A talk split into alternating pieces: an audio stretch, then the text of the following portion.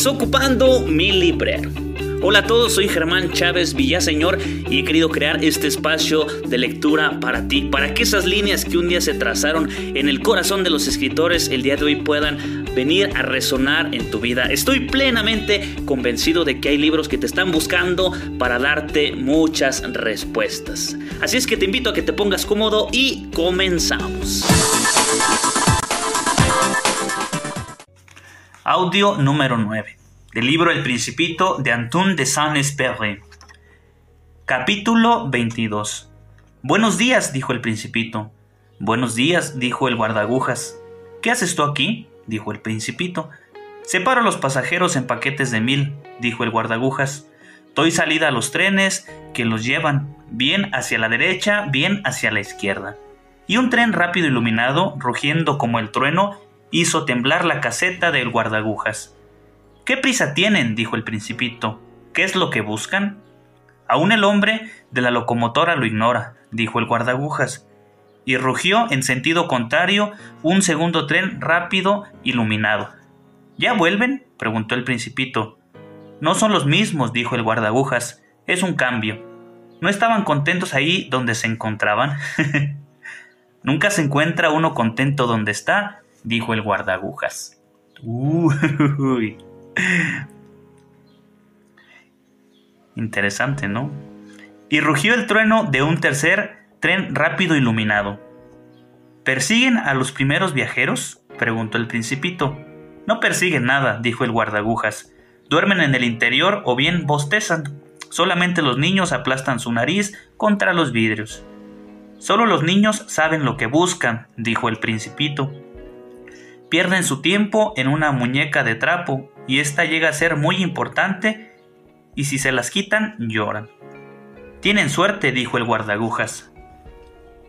Capítulo 23 Buenos días, dijo el principito. Buenos días, dijo el mercader. Era un mercader de píldoras perfeccionadas que calmaban la sed. Se traga una a la semana y no se siente necesidad de beber. ¿Por qué vendes eso? dijo el principito. Es una gran economía de tiempo, dijo el mercader. Los expertos han hecho cálculos. Se ahorran 153 minutos a la semana. ¿Y qué es lo que se hace de esos 153 minutos? Se hace lo que se quiere. Yo, se dijo el principito, si tuviera 153 minutos para gastar, caminaría muy despacio, muy despacio hacia una fuente. Ah.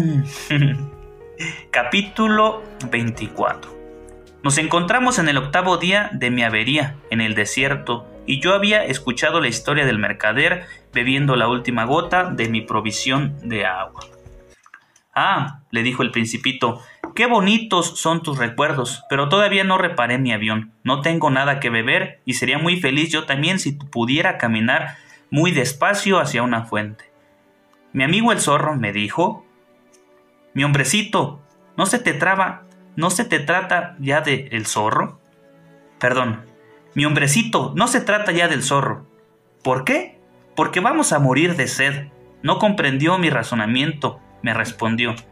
Es bueno haber tenido un amigo, aun cuando uno va a morir. En cuanto a mí, estoy muy contento de haber tenido un amigo zorro. No mide el peligro, me dije. Nunca tiene hambre ni sed. Un poco de sol le basta pero me miró y respondió a lo que yo pensaba. Yo también tengo sed.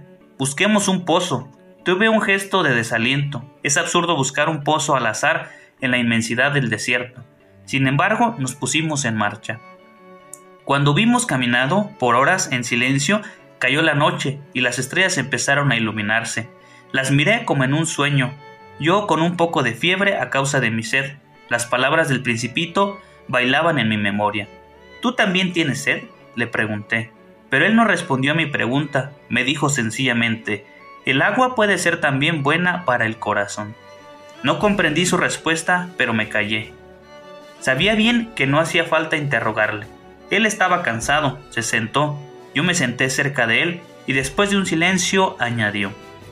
Él estaba cansado, añadió, las estrellas son bellas a causa de una flor que no se ve. Respondí, seguramente, y miré sin hablar los rizos de la arena bajo la luna. El desierto es hermoso, añadió. Y en verdad yo siempre amé el desierto. Uno se siente sobre una duna de arena, no se ve nada, no se oye nada, y sin embargo alguna cosa resplandece en silencio. Lo que embellece al desierto, dijo el principito, es que esconde un pozo en alguna parte. Mm. Dichoso el que lo encuentra.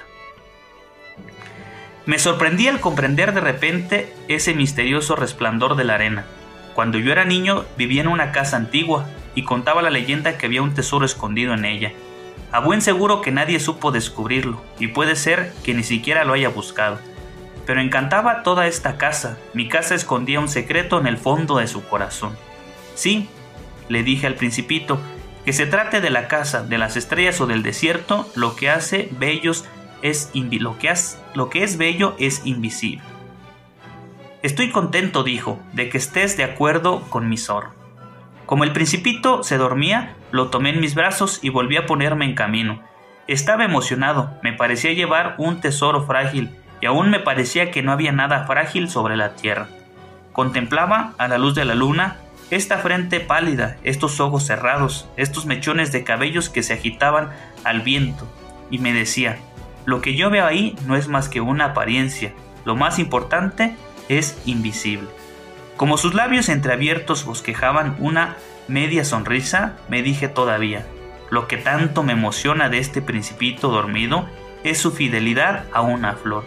Es la imagen de una rosa que resplandece en él como la llama de una lámpara, aun cuando duerme. Y lo adiviné más frágil todavía.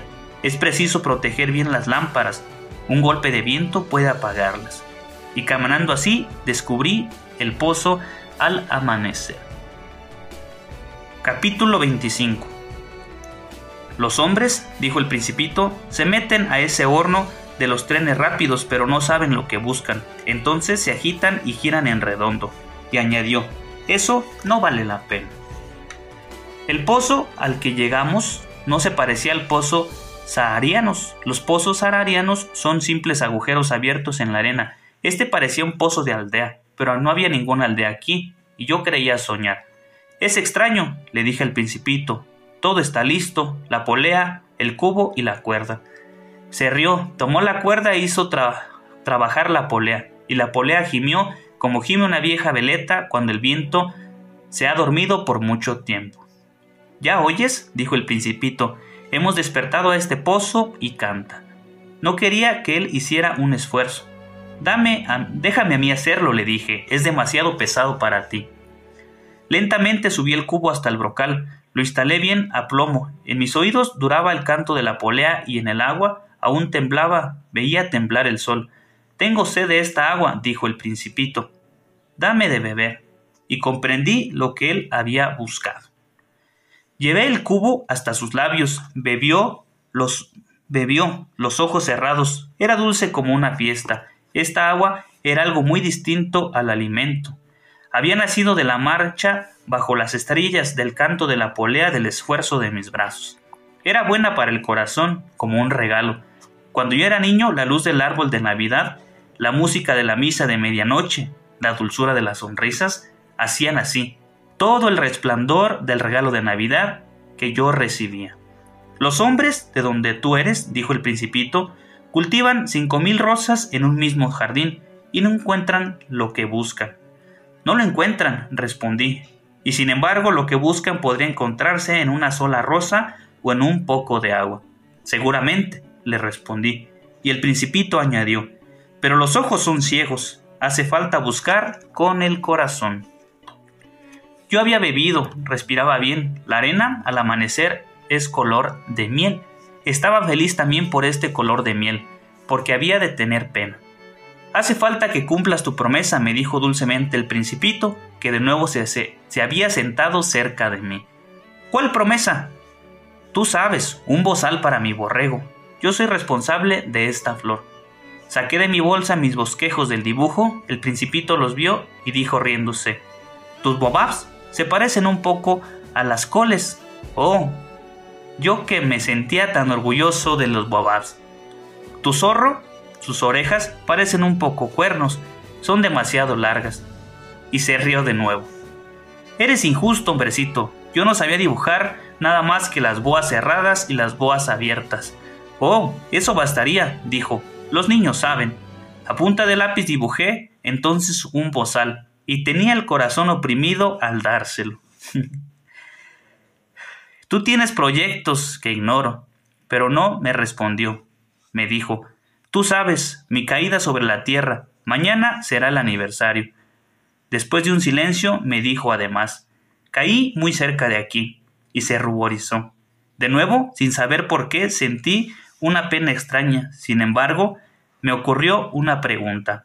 Entonces, ¿no es por azar que en la mañana en que te conocí hace ocho días te paseabas así, solo, a miles de millas de región habitada? ¿Regresaste hacia el punto de tu caída? El principito se ruborizó de nuevo y añadió titubeando. ¿A causa tal vez del aniversario? El principito se ruborizó nuevamente. No contestaba nunca a las preguntas, pero cuando uno se ruboriza, eso significa sí. ¿No es cierto? Ah, le dije. Tengo miedo. Pero me respondió, Tú debes trabajar ahora, debes regresar a tu máquina. Yo te espero aquí, vuelve mañana en la tarde. Pero yo no estaba tranquilo, me acordaba del zorro. Se corre el riesgo de llorar un poco si uno se ha dejado domesticar. wow, qué interesante. Espero esté moviendo muchas cosas en su corazón. Dense la oportunidad. Si tienen que volver al audio, vuelvan. O si tienen que detenerlo, regresarse adelante. Yo creo que hay muchas cosas y muchas respuestas que nos está dando. Y continuamos con el siguiente audio.